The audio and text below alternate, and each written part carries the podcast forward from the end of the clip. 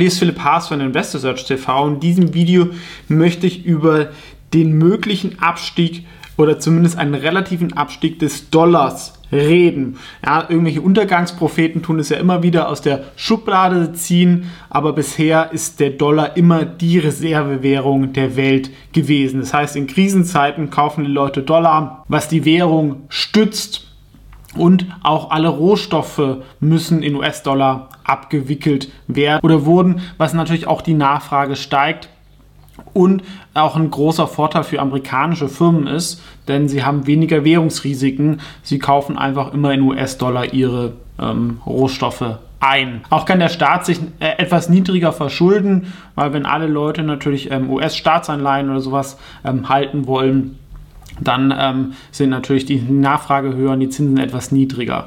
Das wurde vor allem auch viel gekauft von den rohstoffexportierenden Ländern oder Ländern mit einer Handelsbilanz Überschuss mit den USA, zum Beispiel dem Golfstaaten, aber auch China, die natürlich viel in die USA exportiert haben, haben diese Exportüberschüsse dann US-Dollar angelegt oder in US-Staatsanleihen. Das hat aber nachgelassen in den letzten Jahren. Und jetzt gibt es wirklich sehr, sehr interessante Neuigkeiten was vielleicht auch mal in die Geschichte eingehen könnte im Nachgang, dass, sage ich mal, ähm, der Dollar etwas an seiner relativen Stärke einbüßen wird. Im letzten Jahr sind nämlich zwei Sachen passiert. Ne? Ähm, Russland ist in die Ukraine eingefallen und als Reaktion hat die USA den US-Dollar zu sehr, sehr starken Sanktionen genutzt. Ja, Russland wurde ähm, von den SWIFT-Sachen abgekopselt und sie haben plötzlich gemerkt, die US-Dollar, die sie irgendwie als Reserve hatten, haben sie gar keinen Zugriff mehr, also wurden da enteignet. Das ist natürlich eine Abhängigkeit, die ähm, davor vielleicht eher theoretischer Natur war und ganz viele Staaten, gerade die, die nicht immer so gut auch mit den USA ähm, verbandelt sind, sind natürlich daran interessiert, eine Alternative zu haben. Und das Zweite, was passiert ist, die USA hat sehr, sehr stark die Zinsen im letzten Jahr erhöht. Das hat überall die Probleme in der Welt verschärft, auch in Europa, weil dann auch die anderen Länder die Zinsen erhöhen müssen, ähm, damit ähm, ihre Währung nicht abwertet. Und das hat oft natürlich auch negative innenpolitische Gründe. Also da ist man nicht immer so happy. Also es sind einfach zwei Sachen, wenn die USA die Zinsen erhöhen hat die Welt ein Problem und können nichts zu machen. Ne? Die Amerikaner haben da selber mal gesagt, our money, your problem. Und das Zweite ist, die Welt hat gemerkt, ja, ähm, die Dollars sind keine neutrale Währung, ja, sondern können auch für politische Zwecke eingesetzt werden. Das ist einmal jetzt dahingestellt, ob das ist gut oder schlecht ist, aber definitiv kann man das halt nur ein paar Mal machen, weil dann schauen die ähm, anderen Länder und das ist vor allem China sich nach Alternativen um. Und da gibt es jetzt wirklich sehr, sehr starke Neuigkeiten. Es ist ja äh, keine Neuigkeit, dass Russland mit China jetzt den Handel in Yuan abwickelt. Das war vorher auch US-Dollar, das war schon letztes Jahr passiert. Aber jetzt auch seit diesem Jahr wickelt der Irak zum Beispiel Ölexporte mit China in Yuan ab. Und da gibt es sogar das Gerücht, dass die das schon mal vor dem Irakkrieg machen wollten und dann die Amerikaner da einmarschiert sind, um das irgendwie zu hindern. Ob da irgendwas dran ist, weiß ich nicht. Aber das ist sicherlich etwas, was für die Amerikaner sehr, sehr wichtig ist.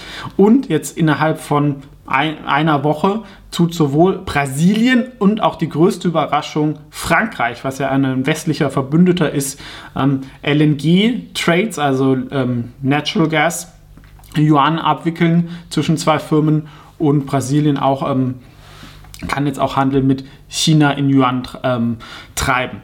Also das sind schon ähm, sehr, sehr äh, krasse Nachrichten. Und was sind da jetzt da die, von die Folgen? Das ist natürlich jetzt ähm, aktuell noch anekdotisch, aber langfristig gesehen äh, würde es natürlich zu einer Diversifizierung führen.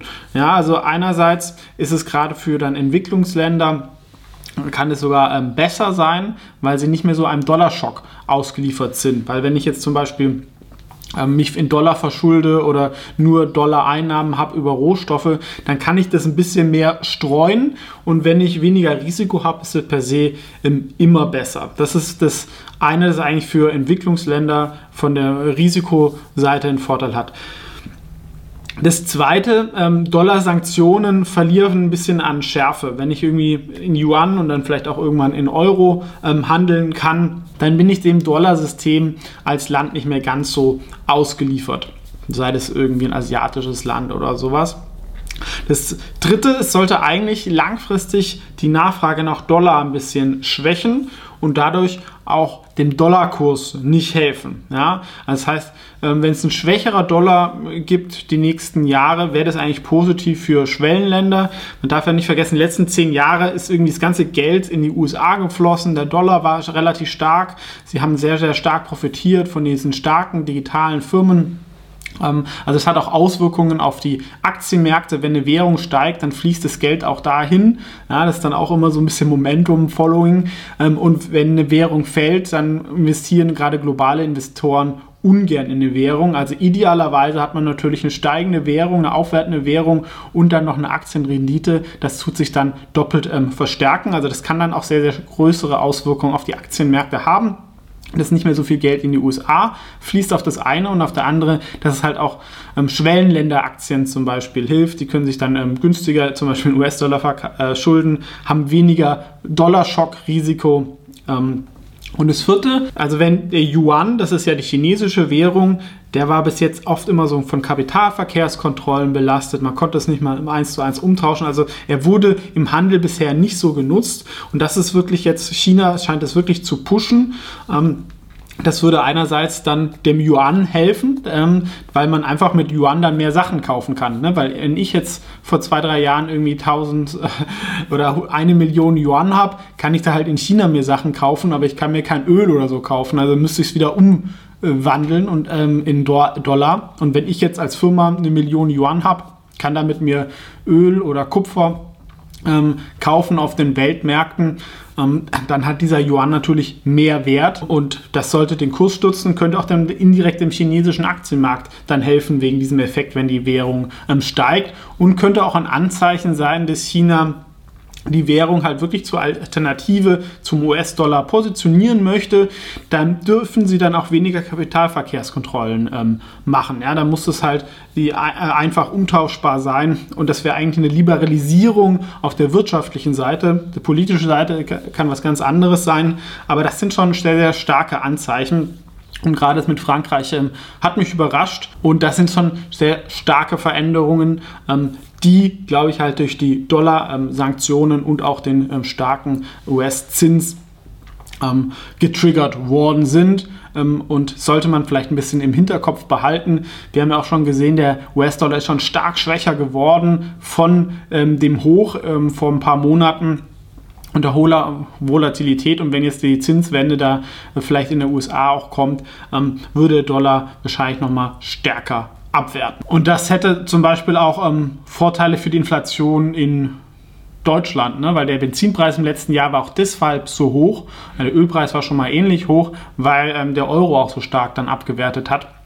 Und wenn der Ölpreis halt in US-Dollar notiert und unsere Währung weniger wert wird, dann müssen wir mehr dafür zahlen. Und das sind natürlich auch sehr, sehr langfristige Trends, aber das, die, der Dollar der die einzige Macht ist, das könnte langsam ein bisschen ähm, dem Ende sein und der Dollar wird wahrscheinlich immer, wird immer die wichtigste Währung ähm, bleiben, aber wird mit dem Yuan einen weiteren ernsthaften Konkurrenten dann geben, wenn man das so deutet. Und wenn zum Beispiel nochmal Trump oder ein Republikaner Präsident wird, werden auch die Europäer sich überlegen, dass sie ihre Währung mehr pushen. Aktuell ist vielleicht auch politisch gewollt, dass die ähm, dass der Euro gar nicht so stark ist, ja, weil ähm, hilft natürlich auch der Exportwirtschaft von Europa. Was ist eure Meinung dazu? Gerne kommentieren. Vielen Dank fürs Zuschauen und bis zum nächsten Mal.